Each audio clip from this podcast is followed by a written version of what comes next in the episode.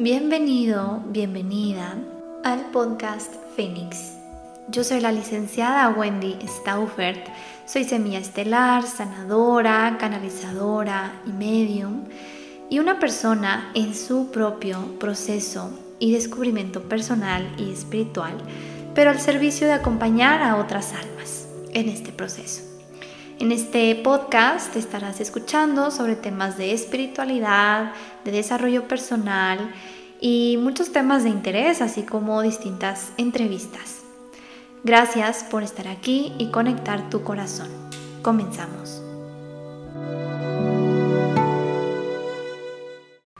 Hola, hola, ¿cómo estás? Y bienvenido a un episodio más del podcast Fénix. Seguimos con nuestro tema que es la pareja. Y esta va a ser la tercera parte de esta serie de episodios que estoy hablando sobre la pareja. Y pues bueno, cuéntame hasta ahorita cómo estás. ¿Cómo estás con todo lo que ya hemos platicado, todo lo que ya hemos revisado? Em, recuerda que cualquier comentario, cualquier duda, con todo el gusto me encanta escucharte. Me puedes escribir a mi Instagram. Entonces, bueno, Vamos a seguir el día de hoy con este tema de la fuerza del amor, eros y la sexualidad. Esto es un tema muy importante en la pareja. Entonces, bueno, aquí primero tenemos que entender qué es cada cosa, qué es en sí la fuerza del amor, el eros y la sexualidad. El amor es un estado permanente en el alma que necesita de la voluntad para amar. Nosotros como almas siempre vamos a querer amar. Esa es nuestra naturaleza. Y también es la naturaleza de los animales. Entonces finalmente todos buscamos este vínculo, buscamos estar en pareja y es algo que nos mueve hacia eso. El matrimonio le ayuda al alma a revelarse, a estar en una constante búsqueda del conocimiento del otro y a descubrir nuevas vistas y los panoramas del ser amado. No solamente del ser amado, sino también de nosotros mismos, porque recuerda que, pues bueno, la pareja va a ser uno de nuestros más importantes mm, espejos entonces ahí vamos a aprender a mirarnos a nosotros mismos, pero también a mirar al otro. La fuerza erótica, que sería el eros, es en sí el puente entre la sexualidad y el amor. Y el eros es lo que pone la semilla en el alma, anhelando la unión con el otro. Entonces el eros es la aventura, es la búsqueda por saber más del alma del otro. Nuestra voluntad de seguir buscando las profundidades ilimitadas de la otra persona y voluntariamente revelar y compartir la propia búsqueda interna. Entonces el eros va a ser un puente, va a ser como, como una fuerza sexual, como una atracción, digamos. Finalmente, la fuerza sexual es esta fuerza creativa en cualquier nivel de existencia, que es ahí donde llegamos a la sexualidad. Entonces, tenemos que saber que el enamoramiento es algo inconsciente, o sea, nosotros nos enamoramos inconscientemente y el amor tiene un proceso que se va a ir revelando poco a poco y vamos explorando en niveles. Entonces, la realidad es que como humanos, pues podemos tener miedo a la cercanía, podemos tener miedo a mostrarnos tal y como somos, a comunicarnos y a tener estos espacios de intimidad. ¿Por qué?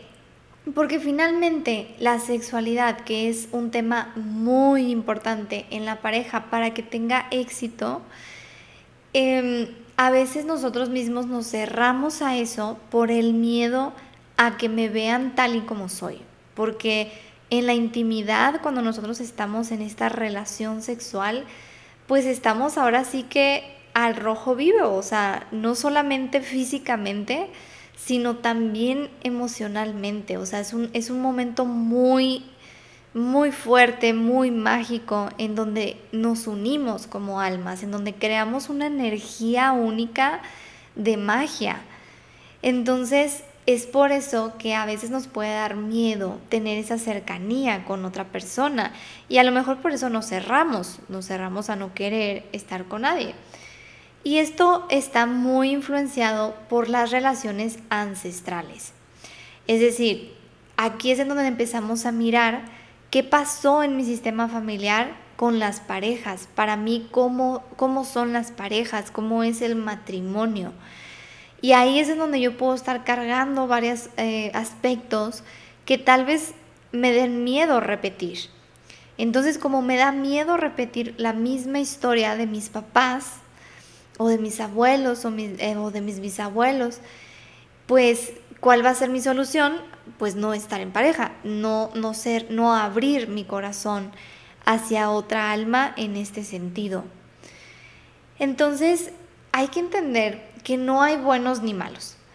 Hay buenas y malas relaciones. No existen las buenas y malas personas, sino las buenas y las malas relaciones. Y las malas relaciones serían las que llevan a la destrucción. Esa sería como una mala relación porque en lugar de ir hacia el crecimiento, ir hacia el éxito, la abundancia, la prosperidad en pareja, eh, pues nos destruimos, nos vamos a la destrucción. Y el amor, pues el amor a veces no lo es todo. El amor a veces no es suficiente. No, en realidad hay una frase que dicen, el amor lo puede todo, el amor puede cambiar todo. La verdad es que no es así. El amor no lo puede todo. Y eso es parte de entender la madurez. Eso es parte de estar en un amor adulto este pensamiento de el amor lo puede todo y el amor lo va a cambiar es un pensamiento más de niño, no es tanto de un adulto. Entonces, cuando nosotros nos cerramos a estar en pareja, pues es un miedo y es también la falta de confianza, la autosuficiencia, o sea, el decir yo no necesito a nadie, esta crítica, este despecho y el control. O sea, hay, muchas veces que tú no quieres ceder. O sea, que dices tú, yo no voy a ceder, yo no voy a perder el control, yo no voy a entregarme. Y ahí pues, pues bueno, no, no puedes estar en pareja, no sabes estar en pareja. Entonces esto es muy importante porque la core energética sostiene que lo que vivimos en nuestra familia de origen y en una sociedad en específico, o sea, también tiene que ver con la cultura, la cultura que me enseña sobre las parejas. Esto va a dejar el efecto necesario sobre nuestra personalidad para que aprendamos en sí a abrir nuestro corazón al amor.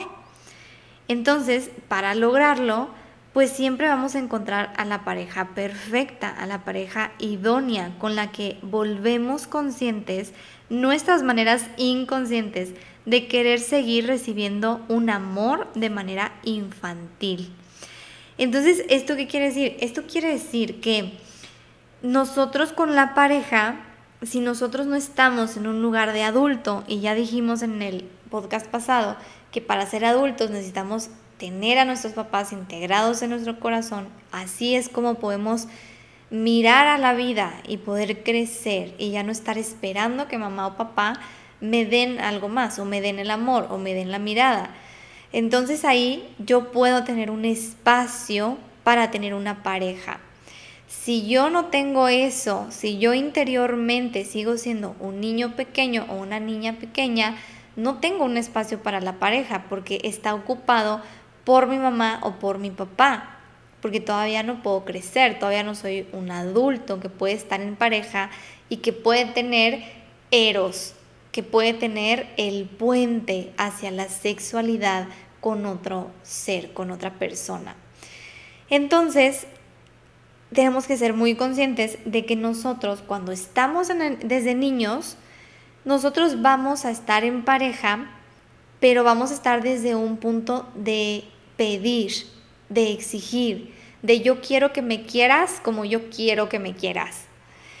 Y eso pues no es lo pues no es lo mejor, no o sea, eso no nos va a llevar a ningún lado, porque desde mi punto de vista, tú necesitas ser consciente de que para estar en una pareja es un equipo. Entonces, como es un equipo, no se trata tanto nomás de ti. O sea, por supuesto que se, entiende, ¿no? Que, que es importante hablar, que es importante comunicar lo que yo siento, lo que yo necesito. Pero un adulto se va a abrir a escuchar. Un niño no. Un niño no se abre a escuchar, nomás está en el yo, yo, yo, yo, yo. Y ahí pues la pareja no, no va a funcionar, porque si cada uno está en su yo, yo, yo, yo, yo, en ningún momento estoy en el tú. Y para mí, el éxito en una pareja es yo te veo a ti, tú me ves a mí. Y si yo atiendo tus necesidades con amor, tú atiendes las mías con amor y ahí estamos en equilibrio. Sin embargo, si yo sí atiendo tus necesidades con amor, pero tú no, o sea, tú estás enfocado en ti, entonces ahí me estoy desequilibrando, ¿sí? Porque yo estoy, yo sí te estoy poniendo a ti como algo importante para mí y yo sí estoy viendo para ti, pero tú no entonces ahí va a estar en desequilibrio y pues no va a funcionar. Se van a separar en algún punto de la vida. Entonces, bueno, esto es lo que necesitamos ir entendiendo de cómo funciona esta fase. Y pues bueno, la en cuanto a esto que estoy diciendo, la realidad es que nadie nos puede hacer felices ni infelices. Y eso ya se los había dicho antes o, yo, o ya lo han escuchado antes, en que ninguna otra persona fuera de ti te puede hacer feliz ni infeliz. Eso es un trabajo interior, eso es tuyo. O sea, si tú no eres feliz es porque tú no te haces feliz. O si tú eres infeliz es porque tú te haces infeliz. Entonces, la felicidad depende de la actitud y del estado de aquello que nos toca vivir y tomar la vida tal y como es. O sea, que si nosotros no tomamos la vida tal y como es como adultos, entonces no vamos a ser felices porque vamos a estar en un papel de niños chiquitos con una actitud de yo necesito recibir más o quiero que mi vida sea diferente pero si tú no la aceptas tal y como es, esa va a ser tu actitud ante la vida. Y entonces no vas a ser feliz. Para que tú seas feliz, el paso número uno es acepta la vida tal y como es. No te pelees con la vida. Y luego, paso número dos, voltea hacia ti. Pon el reflector adentro de ti y ve qué está sucediendo. ¿Por qué no tienes la vida que deseas? Y ahí es en donde vas a poderla cambiar, ahí la vas a poder modificar, pero desde que tú pones la mirada adentro de ti y tomas esa responsabilidad de ver qué está sucediendo adentro de mí, del por qué yo estoy viviendo esta situación o esta vida en la que no soy feliz. Entonces, la capacidad de mirar las cosas cómo son es esencial con la pareja, porque tendemos a idealizar y a la, fatal, a la fatalidad, pero no miramos la realidad. Y desde ahí se pueden tomar decisiones y poder crear algo nuevo. Entonces es bien importante saber que muchas veces nosotros vemos a nuestra pareja y la idealizamos o pensamos que las cosas son fatales cuando en realidad pues no es tan así, más bien esa es tu percepción. Pero si tú no estás viendo las cosas como son, o sea, sin, sin tú infundirle tu, parte emotiva, eh, eso, pues eso te va a repercutir para poder crecer en la pareja. Entonces, las parejas que duran son las parejas adultas, esas son las que duran son las que reconocen que existen ciclos en el ser humano y en la pareja también. y que logran transitarlos. Entonces van desde el yo a la desaparición del yo para ser un nosotros. Esa es una verdadera pareja, la que quita el yo hacia un nosotros. Si tú sigues teniendo tu concepto de yo antes que nosotros, en tu pareja no va a funcionar. Y lo mismo para tu pareja. Si tu pareja tiene primero el concepto del yo antes del nosotros, pues no va a funcionar porque no nos estamos poniendo como prioridad. Entonces, esto es en sí un reflejo también, porque yo no puedo dar lo que no tengo. Entonces yo no te puedo poner a ti como una prioridad porque yo no, yo no me sé poner a mí en una prioridad. Entonces ahí está el reflejo y ahí está el ser un adulto, porque un adulto sabe que para poder estar en equilibrio necesita atender esas necesidades propias, necesita atender sus espacios, sus momentos de, respirar, sus momentos de, de llenarse de energía, entonces, con distintas herramientas. Entonces, si tú no te sabes atender a ti mismo para estar en equilibrio, claro que tampoco vas a poder estar en equilibrio en la pareja. Entonces esa es la maravilla de la pareja, que finalmente nos muestra muchas cosas de nuestro interior. Y bueno, vamos a hablar sobre la diferencia entre enamorarse y el amor. Esto es bien importante porque este es un obstáculo muy frecuente para la vida en pareja y es esta confusión entre el estar enamorado o y el amor. Entonces, bueno, el estar enamorado tiene que ver con el eros, tiene que ver con esa fuerza grande que es el puente hacia el amor. Enamorarse es un acto bastante inconsciente y como se dice en inglés, to fall in love es caer en amor. Y eso es un estado eufórico que llega a parecerse eh, en momentos pues como a estados de locura. Entonces, el enamoramiento sucede en la primera fase. Eso yo volteo a ver a alguien, me llama, su, me llama la atención, eh, físicamente me llama la atención, algo tiene que me gusta. Entonces yo empiezo a tener esa atracción y puede que empiece a conocer a la persona, pero es un, es un conocerlo muy superficial porque al inicio no conocemos profundamente a una persona, es algo muy superficial. Y tiene que ver mucho con las máscaras, o sea, realmente al inicio nosotros mostramos una cara que queremos que vean, porque queremos agradar, queremos ser aceptados y vamos a mostrar una cara, pues la cara bonita, digamos, pero no todavía las sombras. Entonces, al inicio de, una, de un acercamiento o de una relación que nos empecemos a, a conocer, pues nos podemos enamorar. Y el, el enamoramiento dura dura un tiempo, o sea, eso no, no dura siempre.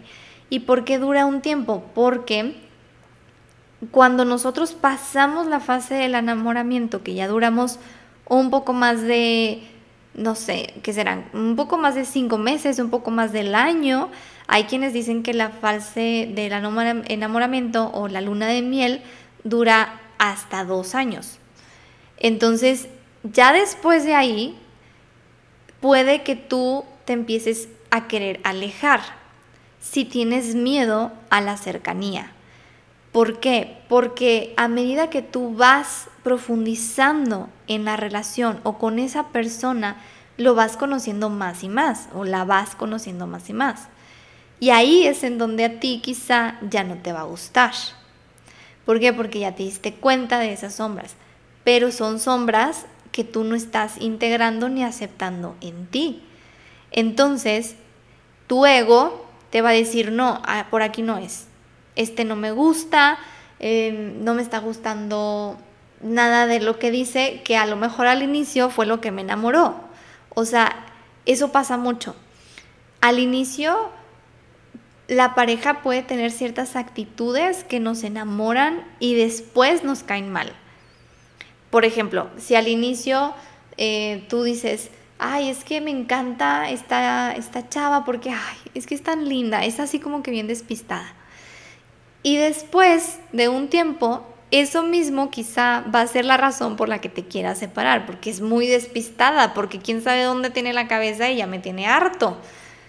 Entonces, por eso el enamoramiento es una fase y por eso existen personas que duran bien poquito siempre. ¿Por qué? Porque solamente están por esa fuerza, por ese puente sexual que va a conducir al amor. Pero antes de llegar al amor, yo me voy a querer ir porque le tengo miedo a esa cercanía. Y pues por consecuencia va a ser una persona que va, ahora sí que como el dicho, ¿no? De picaflor. Entonces es por eso. Entonces, bueno, el amor es un acto de voluntad, ¿sí? No es una voluntad del ego, es una voluntad del corazón. Eso es el amor, eso es el verdadero amor.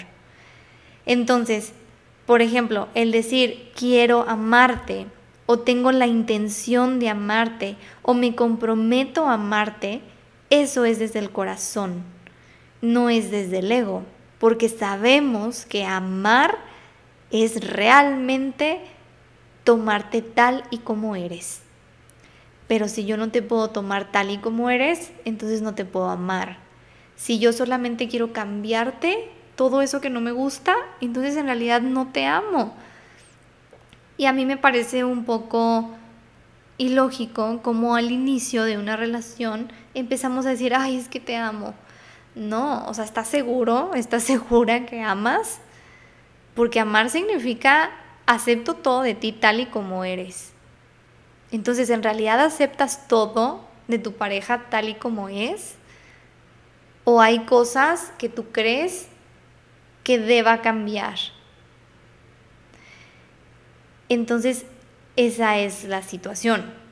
El amar o el amor es un proceso donde revelamos al otro y lo exploramos en niveles cada vez más profundos, cada vez más en su totalidad.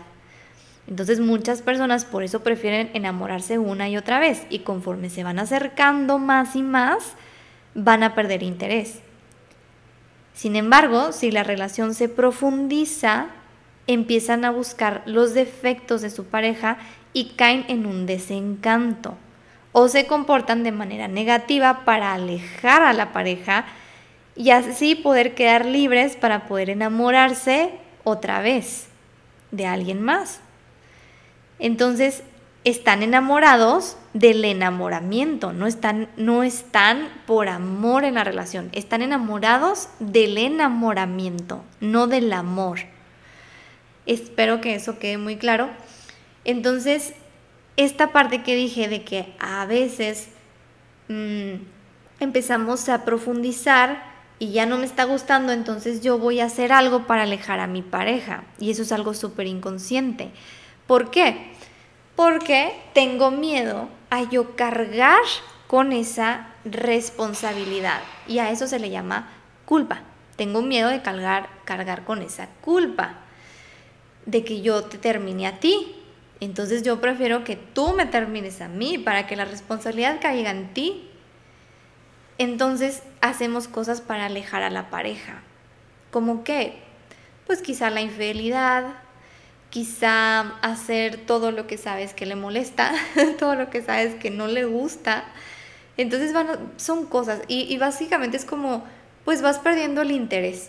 O sea, si al inicio tú eras muy detallista y muy así como que muy al pendiente de tu pareja, pues para enamorarla o enamorarlo, quizá eso lo vas a ir perdiendo si quieres que se aleje. Entonces, cuando lo vas perdiendo, pues la persona, la otra persona puede decir, "No, pues es que ya es bien diferente conmigo, ya no tiene interés, este, ya no es igual." Entonces, ahí nos vamos a empezar a separar, pero es una decisión inconsciente. Nada más que no se han dado cuenta porque no quieren tomar esa decisión. Y esta parte de tener miedo a la cercanía va muy de la mano. Eso es, eso es algo de niños, ¿ok? Eso es algo de niños, no es de adultos. Es de niños porque si yo tengo miedo a la cercanía con mi pareja, quiere decir que yo tengo miedo em, de qué. ¿Qué puede pasar si yo me acerco mucho a ti? Si yo me abro tal y como soy contigo, si yo me desnudo contigo, ¿qué puede pasar? Puede pasar que no te guste y te vayas o que me rechaces. Entonces ahí tenemos las dos primeras heridas de la infancia que nos marcan profundamente, que es la el rechazo y el abandono. Entonces es algo de niños porque quiere decir que yo no he sanado algo en mí referente con mis papás y esas heridas. Entonces por eso yo no puedo abrirme y por eso yo no puedo tener una cercanía contigo, porque tengo miedo de que me lastimes. Y una pareja, una, un adulto que está en una relación de pareja, es consciente que puede salir lastimado y sin embargo elige estar ahí. Y eso es un adulto.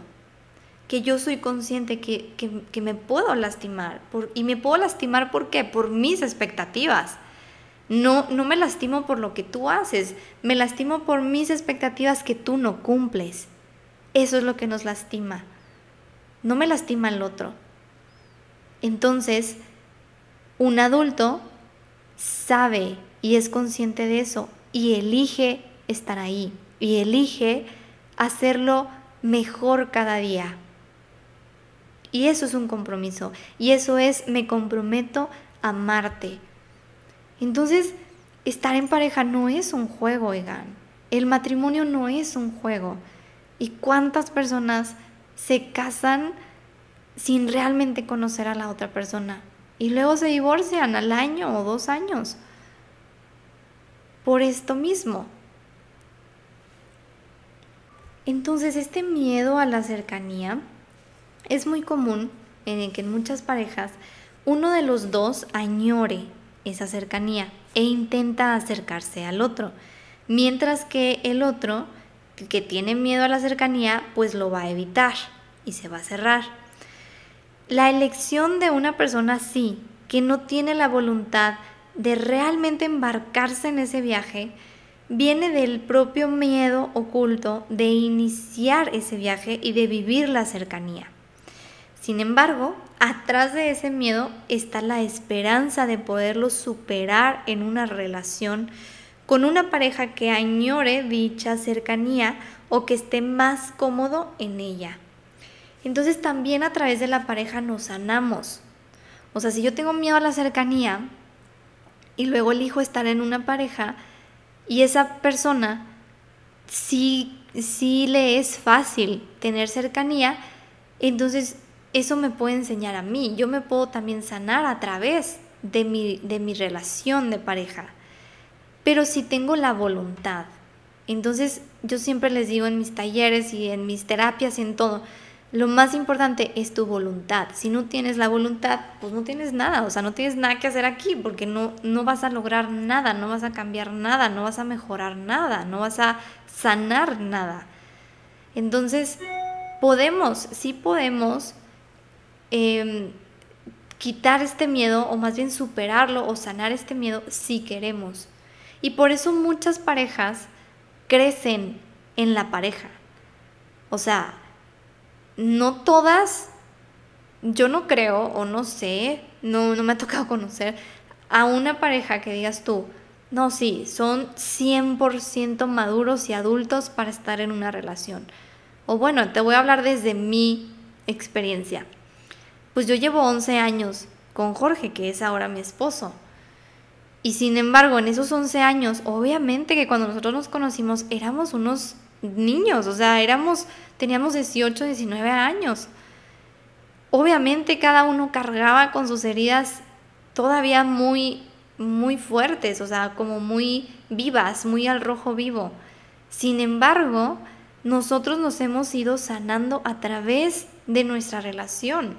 Y creo que por eso tenemos una relación, relación tan exitosa. Para mí mi matrimonio es un matrimonio exitoso, porque ese es mi concepto. O sea, mi concepto de éxito son varias cosas. Y para mí mi matrimonio es exitoso.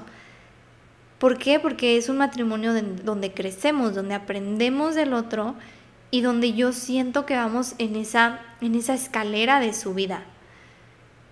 Pero es un trabajo diario, es un trabajo diario de escucha, de respeto, de comunicación, de amor, de eros y de poner toda tu parte, toda tu voluntad a que esto funcione y a que crezcamos si uno de los dos no pone su parte, no pone su voluntad, no va a ser suficiente. Uno no puede, o sea, es como si fueran remando juntos en una balsa y de repente uno se cansa y ya no quiere remar. ¿Qué va a pasar si el otro sigue remando? Van a empezar a dar vueltas. Sin embargo, si los dos remamos, vamos a poder ir hacia enfrente, vamos a poder avanzar. Entonces, yo con Jorge así ha sido mi relación. No éramos adultos desde que iniciamos, eh, pero hemos ido creciendo, nos hemos ido sanando a través del otro. Y por eso funciona. Entonces, si tú tienes miedo de mostrarte tal y como eres frente a otro, no te va a permitir tener una, una relación de pareja exitosa, adulta, estable porque vas a temer mostrarte en tu totalidad, con todas tus partes, las buenas y las malas, la luz y la sombra. Entonces, si tú prefieres quedarte con esa máscara que esconde tu ser inferior, va a ser porque tienes miedo de que el otro no te siga queriendo si tú te muestras en tu totalidad. Y por eso, pues esto tiene que ver con autoestima. O sea, por eso la autoestima es una base, así como la seguridad. Por eso esto yo lo trabajo muy cañón en, el, en, el, tratamiento. Y yo siempre les digo, o sea, la base número uno es amarte a ti misma y mismo y confiar en ti misma o mismo. ¿Por qué? Porque si tú no te amas a ti, si tú no te aceptas como eres, con todas tus partes, con toda tu personalidad, con tu luz, con tu sombra, si tú no te aceptas, entonces mm, vas a tener miedo de que el otro te rechace, porque tú no te aceptas. Entonces, una, una clave para poder estar en pareja es amarte a ti mismo. Si tú no te amas y te aceptas, no vas a poder estar en la pareja, porque no te vas a abrir a realmente quién y cómo eres. Y listo. Vamos a dejarle hasta aquí este episodio. Cuéntame cómo, cómo estás, cómo, cómo vas con estos 20. Y vamos a seguir hablando del tema de pareja. Es un tema que me apasiona, es un tema que me encanta. Y pues nada, cuéntame cualquier comentario, escríbeme, ya sea aquí en el podcast o en, en mi Instagram. Aquí te dejo mi red social para que me sigas.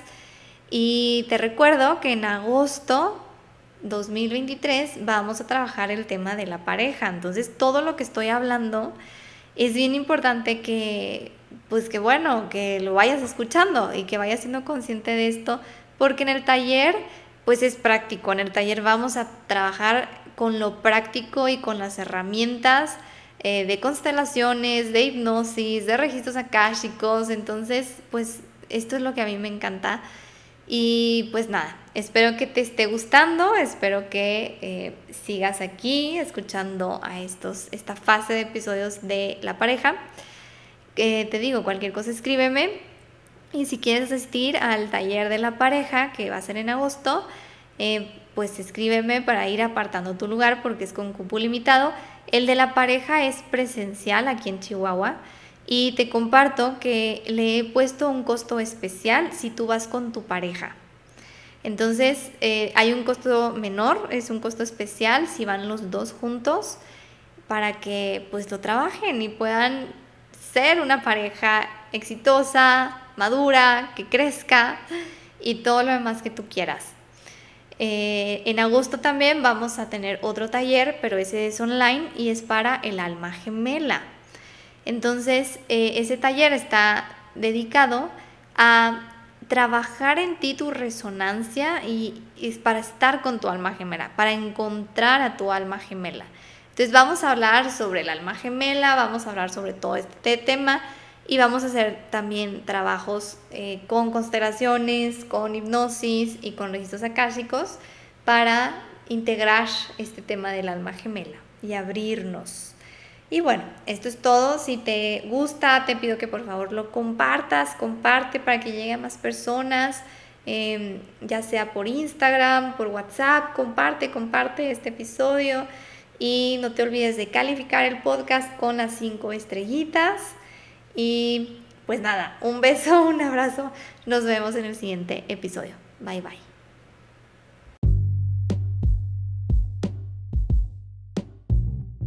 Gracias por quedarte hasta el final de este episodio y por haber conectado tu corazón. Aquí abajo en la descripción del episodio te dejo las redes sociales para que sigas este contenido y si te gustaría que yo te acompañara en tu proceso, con muchísimo gusto, estoy al servicio y me puedes contactar por Instagram para mayor información de mis terapias y próximos cursos y talleres. Por favor, no olvides compartir este episodio con quien sientas que le pueda ayudar y seguir expandiendo la conciencia y el amor. Te mando un abrazo lleno de luz y bendiciones. Bye bye.